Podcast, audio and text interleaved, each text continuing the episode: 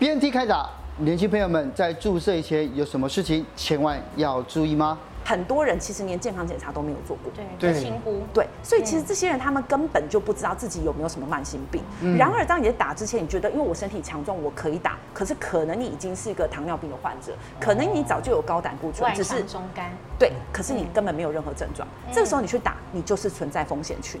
全世界疫苗接种突破五十一亿剂，但病毒肆虐下，超过两亿人染疫，四百五十万人死亡，超凶 Delta 席卷全球，台湾这一仗守得住吗？一起来了解一下。你看，你梦寐以求的迷系列，对，你又加入了。是，而且今天我们的名医系列呢，来这个我只能说，他是被名医身份耽误的模特儿，最正的名医是陈新梅医师。大家好。然后新梅医师呢，他是中山加医科的主治医师，而且你的专长是预防医学、免疫，还有减重跟癌症，对不对？对对对，没有错。之前还出一本书，就在讨论跟减重有关。对，这本书叫做《其实你胖的很冤枉》。在说我吗？对，没错，就在说你。在说很多人啦，其实。对对。好，其实每次台湾只要有新的疫苗可以打的时候呢，虽然大家都是疫苗通，可是还是要帮大家整理一下哦。像是呢，我们可以看到一开始打的 AZ，哎，它的这个两剂保护力呢是大概八成。那大家都知道这个副作用是血栓，高端哎，保护力虽然是未知，可是呢，它的严重副作用也因为现在是打的人没有那么多，所以呢，感觉起来也相对没那么可怕。那莫德纳呢，九十四 percent 的保护力，大家会比较担心啦。第二剂反应比较大嘛，然后还有心肌炎的风险。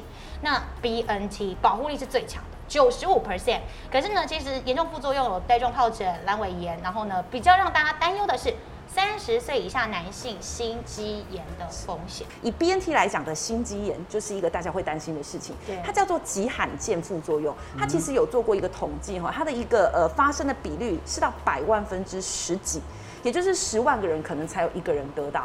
然而它发生的一个风险族群，发现在三十岁以下。年轻男性，好，以这呃这两个这两个族群层为主，所以以我们说 BNT 的人呃这个疫苗即将在年轻人族群做实打的时候，你可以想见得到这个风险族群确实对年轻人来讲。是有上升的趋势，打完疫苗后，有些人会发烧，有些人会这个肌肌肉全身酸痛，甚至有人开玩笑，好像被卡车碾过。这种型的副作用，确实在我们的很多你看到莫德纳的疫苗、AZ 疫苗或者是 BNT 疫苗，他们官方上也都会写，副作用随着年龄的上升会减少。换言之，年轻人这些副作用比例是比较高的。其实我们都知道，这新冠肺炎呢，通常是老年人比较容易会重症嘛，那年轻人重症的比例是比较低。对，那既然如此，为什么？又要冒着这样子严重副作用的风险，让年年轻人就去打 BNT 疫苗？因为我们知道，年轻人真的不小心得到新冠肺炎的时候，他其实他的一个症状稍微的偏没有那么的严重的重症比例哦。然而，其实以亚洲人或台湾的文化，许多人他的家里是不是只有你一个人？好，你可能有老。好，那你你有一些老人家是不敢打疫苗的哈，那有些人有小，这个小可能小于十二岁以下，也就是他也不能打疫苗。那可是你是一个年轻人，你必须要扛着呃去上呃上班赚钱的这个这个这个责任，所以你会需要去交通，你会需要呃接触非常大量的人群，所以当你得到了这个疾病的时候，可能它不是影响你本人，它会影响更多你无法控制的人。这个是我认为年轻人的利。好，那年轻人的病，其实我们刚刚在一开始疫苗。B 就是指这个疫苗本身的副作用。我们一开始就已经提到，确实我们以年龄层来讲，以它的副作用的几率来讲，确实年轻人是高的。但是其实你只要做一些对应措施，去注意你的弊有没有严重到需要去医院，你就可以把 B 降到最低。年轻朋友的话，要打疫苗，这一次 BNT 要施打前要注意的事情比较多嘛？对，医生可以提醒一下大家。第一件事情就是，你有没有发现年轻人，尤其假设三十到四十岁以下的这一群可以施打的族群层？很多人其实连健康检查都没有做过，对，轻忽，对，所以其实这些人他们根本就不知道自己有没有什么慢性病。然而，当你在打之前，你觉得因为我身体强壮，我可以打，可是可能你已经是一个糖尿病的患者，可能你早就有高胆固醇，只是中肝，对，可是你根本没有任何症状。这个时候你去打，你就是存在风险群。所以第一个任务是，你可以在。呃预定完疫苗后的第二件事情就是你去找一些检验所啦，你去找个健检中心啦，至少对于基本你身体的一些指数先了解，那有没有高胆固醇，血压是不是稳定的，血糖是不是稳定的？那你在做施打的时候，稍微疾病稳定，施打的风险就会先下降。嗯，第二件事情是，当你打完疫苗后的隔天，甚至隔两天，你去做一个适度的请假。在家里休息，我觉得比较安全哈，以防说你把自己操到太累的状态。Oh. 那第三件事情是我们说这个心肌炎的话，它其实是一个可以被观察到的症状，oh. 例如呃，你会觉得胸闷，胸闷，你会觉得喘哈，你会觉得运动的时候好像比较使不上力的感觉。我们目前发现心肌炎几个比较严重的案例，都是他在健身房的时候。他可能还是很努力的在做健身的事情，可是这件事情会让他心肌炎的状态变得比较明显，或者是比较严重。所以在一些国外的案例确实有看到，呃，他当他这个他已经心肌炎了，他是做运动突然倒下才发现是心肌炎。哦。所以我们会建议，呃，吃打完疫苗后的剧烈运动比较不建议在吃打完疫苗后做。那多久后就可以做哈？目前，因为我们发现，BNT 疫苗它的一个心肌炎的发生的时间大概是两周内频率最高，周内，也就是说。对，也就是说你在打完疫苗后的两周内，你尽量不要做过度剧烈、嗯、过度操劳的运动，嗯、也不要熬夜或者是这个加班等等的，让自己身体好好的休息，你的风险就会大幅度的下降。现在啊，因为我们在看到国际新闻，然后现在世界各国都是 Delta，甚至是 Delta Plus 这么恐怖，所以，但是到到底 Delta 是什么样的病毒呢？我觉得 Delta 病毒跟其他病毒哦，它可以统归四大特点哦。这四大特点大家知道了，你心里就有准备了。第一个特点叫做它的高传染性。我们其实过去的传统病毒株已经让大家很害怕的原因，在它统计的一个叫 R 零值。R 零值过去是大概二点多到三左右，它其实就会造成呃很快速的传染。然而 Delta 病毒目前的统计数字 R 零值甚至高达五到六，也就是它的传染速度是远远的更高的。所以你看全世界基本上现在的 Delta 都是主流的一个病毒株。第二件事情叫做它的症状改变性。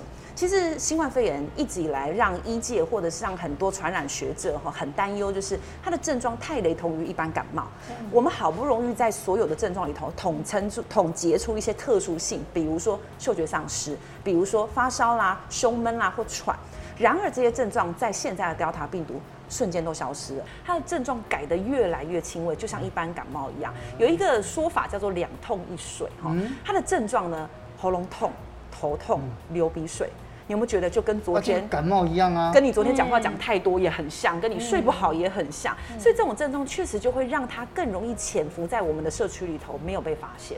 第三个会令人比较担忧的事情是，我们发现 Delta 病毒感染的族群层有年轻化的趋势，也是我们今天讨论的主题——年轻人。他们去讨论到的是，甚至更小的年龄层，五岁到十八岁这个中间，他发现过去的病毒株跟现在相比，它的一个这个感染年龄层年年轻族群的比例。呃，高了三到九倍左右，也就是这个 Delta 病毒它侵犯的族群层，似乎是疫苗目前还有一大部分是仍然不可以被覆盖的。嗯，所以这三件事情其实确实令很多大家是相当担忧的事情。那第四件事情，其实我觉得算是好消息啦，哈，就是呃，Delta 病毒它其实还是跟其他病毒株会有一些共同的特性。我们都知道，虽然打疫苗好像对 Delta 病毒的预防效果不如其他的病毒株来得好。然而，它预防重症跟死亡率还是不错的。嗯在呃国外一些已经这个 Delta 病毒比较大肆侵略，比如说像美国，好，他们的一个这个呃 Delta 病毒株。自从他们打完疫苗之后，还是发现，呃，在呃加护病房或在重症区住院的人，几乎多数都是没有打过疫苗的。哦、所以相反，其实打疫苗它对于重症跟这个呃严重程度的保护，还是有一定程度的效果。可是其实医师你刚刚这样说，我就觉得很奇怪。像台湾人是因为我们都很想打疫苗，只要有疫苗我们都愿意打。美国的疫苗就够啊，但是他们又不打。然后像是从这个 Delta 肆虐之后呢，我看到新闻哦，美国单日的确诊人数突破十万，整周的确诊人数已经突破百万，甚至他们还出那种移动的那种冷冻车来载运遗体。呃，我听过一个比较有趣的说法是，美国人不太想打疫苗，是因为他们看了《我是传奇》，说很担心打了疫苗之后会变成丧尸或什么之类的。曾经有这种荒谬吗？其实打疫苗的风险一直都存在。我有一个很好的朋友，我们就是从小一起长大的。他是打，他是小时候打那个小儿麻痹，就打进去之后，后来他就小儿麻痹了。因为大家第一心里想的就是说，他现在疫苗好像刚出来，我们到底不知道它的保护力如何。虽然医生、企业都这么讲，但是实际上，哎，它到底效力如何，大家都会害怕。所以有这么多的。的传言在网络上流动，但是医生你自己怎么看呢？我自己是都已经完整的打完两剂的疫苗了。好、嗯，那过去以来，我其实对于打疫苗这件事情，我都还是保持着正面的态度。对，哈，原因就是其实呃，我们打疫苗在过去一直以来的传染学的概念里头，疫苗的开发都是停止这个疾病肆虐的一个很重要的关键。不管我们过去台湾的这个呃肺结核哈，或者是一些流行性的呃流感哈，就是现在我们看起来只是常规施打，其实它在一百年前也造成西班牙的一个非常严重的死亡率非常高的一个大流行，对，它其实还是造成很多这样的状态。所以其实疫苗仍然是我们目前对于每一个疾病，它能够让它暂缓，甚至可以让它消失的一个很重要的关键。那然而，我觉得新冠肺炎比较麻烦一点，是因为这个病毒它的特性是会变种的，所以他可能未来的心态。会是与它共存，嗯，它比较不可能像有一些呃疫苗是打完之后，这个这个疾病可能就绝迹了，像天花那样。对，它有些疾病是可以这样的。所以其实如果赵医师这么说，有疫苗还是要赶快去打，嗯、特别是呢，现在又因为 Delta 病毒，其实真的是蛮可怕的。而且呢，像是我们之前现在看到的这几剂疫苗啊，BNT 啊、莫德纳啊，本来保护力有九十五 percent 嘛，对，可是遇到了 Delta，他们的防护力其实只有五十趴。嗯，然后呢，所以现在其实美国已经要开始打第三剂了，因为其实毕竟你打进去。八个月之后，你的这个抗体也是一直在下降的嘛。对，所以到底有哪一些人哦，算是真的比较要特别担心？我们目前确实发现说，尤其比如说目前刚好正在做癌症的化疗的病人，他去打疫苗，他的免疫反应或许来的比一个健康人是比较低的。有一些慢性疾病，比如说糖尿病或者是控制不好的一些慢性病，他打完的免疫效果可能也是比正常人来的比较低的。所以还是回归一句哦，就是呃，疫苗本身它在每一个人身上有一些落差。性。那如果你已经是落差性里头，呃，所谓的慢性疾病的人，嗯、那你的另一块就是心态性的保护，你就要做好，你才不容易成为我们说的突破性感染的缺口。是，嗯，九月十号啊，丹麦他们就认为说他们的疫苗呢，打完两剂的覆盖率已经达到七成了，嗯，所以他们决定要与病毒共存，之后呢，就会取消，就是在这个病毒期间呢，这这么这么严峻的一个。一个封闭的状态。是，那其实像是台湾现在也是觉得说，到了年底我们可能也可以达到七成的这个覆盖率，是，这个开始有一些博流旅游泡泡出来了。可是讲到旅游，我们现场有一个人啊，想到他 就是行走的百科全书哲青哥，你去过这么多地方啊，然后。其实我看你的新书，早知道就待在家里面，也有提到很多你到各国旅游的经历。是，里面其实也有在出国的时候，常常也会遇到一些被病毒啊、细菌啊攻击到的状况。其实，其实，在书里面我讲到什么屈公病啊、霍乱啊，对，或者是奇怪的寄生虫。其实我后来我发现，我大部分都是在印度跟非洲。嗯。那我们要去去之前，就因为它不就旅游医学科吗？对对对，旅游医学门诊。要医学门诊，所以出门之前其实也可以找陈医师嘛。你们。您这个门诊也可以吗？呃，其实旅游医学算是加医科的其中一个分享。最近半年内，你有预计要去什么国家？你可以现在就扫这个 QR code，它会跳出一个像是问卷，比如说你要去哪里，哪个附近？好，那因为这个每一个时间它的感染病是，这感觉像是自己把自己列管那种感觉。应该是说让让他知道让。等于让电脑自己去找，说你这个地方最近有什么疾病？那为什么我会说是六个月这个数字哦？其实有一些我们在针对传染疾病去到特定地方的疫苗施打，他要给他一个时间去产生保护力。所以我们曾经遇过有人，他明天就要出国了，他到我们的门诊啊，北护哈，你打了疫苗，其实等于你跟没有打疫苗的保护效果一样，你就出国了。你好像也得过很多不一样的病，什么霍乱啊，对啊，病，那那个又是在哪里得的？霍霍乱那个就是在印度啊。在印度，对印度很多，卫生条件不好，卫生条件，而且而且那个发很快，而且我听说是，因为后来才知道是感染之后，那个这个间隔时间可能半个小时之内。通常它的原因跟水源等等是的感染是有一些关联性的，所以像我其实我们有一些医生他会去非洲做义诊。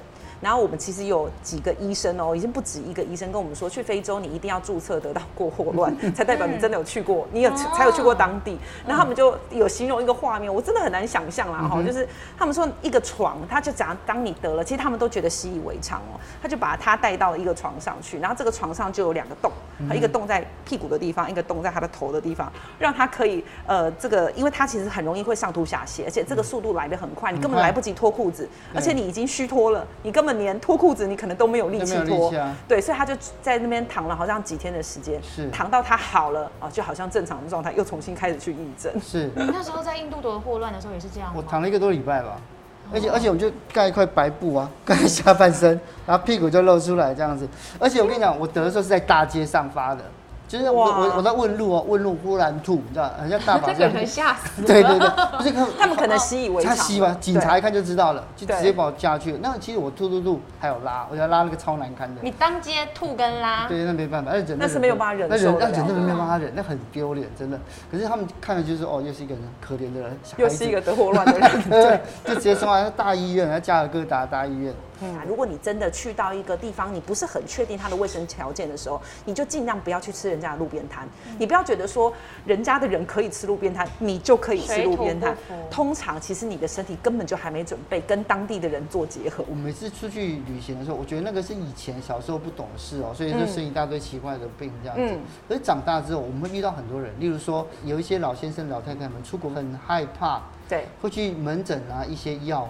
我还是建议一定要去当地找医生。嗯，然后当地的医生的医疗水平，我们也无法确定，这样不是也蛮危险的吗？语言又不通。呃，应该是说，毕竟他们的医生，毕竟还是会有跟医疗有关的知识，跟他们在地知道有一些国外的人，对啊，对，有一些国外的人来，通常都是什么原因？所以他们比较可以快速的去找到一个可能你自己没有办法判断的状态。所以这个我还是建议大家可能可以这么做。然而呢，我们还是就不要希望他到感染的那一天。所以我自己在国外，我其实。是会做三种嗯心态上跟准备上的事情哦，我通常就会带算是四大营养素，一个叫益生菌，益生菌，因为我们确实会发现很多时候出国，你最不想看到就是感染者腹泻哈，你就是一出国对肠胃型的一些感感染的症状。第二个维生素 C，我其实会对我会常常在这出国的时候，我天天会会服用的。第三个叫做矿物质锌。好，矿物质锌，矿物质锌其实它目前发现对于很多免疫力或者对有一些急性的感染症，它是会有一些缩短时间的效果的。所以我有时候我会带着，每天会吃。第四个叫维生素 D，好，所以我会把这四个东西带在身上，每天就会去吃它。第二件事情叫做接地气，好，有时候其实我们到每一个不同的地方，他们就有他们自己常在的一些病毒啊，或者是细菌哦。所以有时候我会去到当地，我的第一件事情就会去当地的呃买一个当地的优酪乳。好，原因就是其实他们是他们的好菌哈，那把当地优乳先吃进去，让你的身体先做好菌的学习。有些时候它其实比较好像是一个接地气的做法哈。嗯、第三件事情，其实很多人到了那个国家就会想体验当地的美食，美食可以体验，但是有一些美食你可能不要体验哈。嗯、所以我在国外我尽量两种东西不碰，生食跟生水。嗯，也就是说，假设今天，因为其实几乎所有的呃病毒或细菌，它在一个高温的状态下，都是会把它的病毒量或细菌量可以下降到非常低的。嗯，所以生食跟生水的情况，你的病毒可能就会大量进去。相反的，你吃煮熟的食物跟煮熟的水，它其实基本上这个发生率就会变低。那你至少在出国的时候，你的心情或者是你的压力就会减少比较多。像这样子，你都没有这些这方面的困扰哎。因为我就是奉行早知道就待在家。是 好了好了，最后面呢，我就跟大家分享，我得了除了这些细菌的病之外，最多最多的是是寄生虫。我去非洲回来，就我发现我的我就膝盖的下面就肿两块，好像粉瘤一样，嗯，粉瘤啊压压会痛痛这样子。然后但是他没，但是没有动的时候没感觉。后来。没有动哎、欸，他说没有动，是说后来一两个月之后，虫还没有长大。对对对，一两个月之后，我忽然觉得里面都好像会动。哇塞！然后我就跑去跟医生讲，医生医生医生，哇，觉得我吸了东西哦，他就打针嘛，然后切开来，一拉出来的时候，一条这么长的哇，那什么东西？他那个麦地那龙线虫，龙线虫，龙龙线虫，其实在圣经里面有出现过。就是你知道那个他们他们那些人家他们在埃及那个以色列人出埃及之后，他们说他们在荒野之中得一种病叫火蛇，他们全身就像被火烧这样，然后会会在在身体里面皮肤下跑。后来我记得我后来我知道我中的那个就是那个。那为什么会在你的身体的里面呢？感染就是像其实伤口，然后去游泳。但有些时候溪边、水边真的要很小心。我之前在耳鼻喉科，我们有个医生跟我们分享一个他非常印象很深的：如果你今天有一些异状，可是你前面的呃半年到一个月内你有去明显的旅游时，你一定要告知旅游史。那个人就是一个小朋友，他就说他开始每天都流鼻血。那一开始流鼻血就好像有一些小朋友的血管发育等等的问题，妈妈也觉得不疑有他，就去耳鼻喉科。直到他就想了半天，他就在里头连喃喃自语说，他其实最近真的没干嘛，还是说那一天去溪边玩冷到了。他就讲到了关键字溪边玩，但是妈妈以为是冷到了，哦、医生听到就觉得不妙，他就拿鼻镜进去抓出了两大只的水蛭。哦，两只水蛭里面在鼻子里。水蛭是不是弄那个泡泡水或盐水进去，它也会就是？我是没有做过这个实验，但是他他当时其实那几只水蛭应该就是在他在水里头游的时候可能很小，可是他当时沾到了我们的黏膜，就像泽青哥啊，可能有伤口，他就附着上去，那因此养在里头，一直养到大到开始流鼻血才被发现。对，我全身一直在发 毛。想想想还是待在家就好。早知道就待在家。对啊，今天感谢医生跟我们分享。所以如果以后呢，不管是这些免疫医学，或者是旅行，然后减重这些，都可以来找陈医师嘛。是是是。对啊，这是蔡医师，谢谢你。谢谢。谢谢。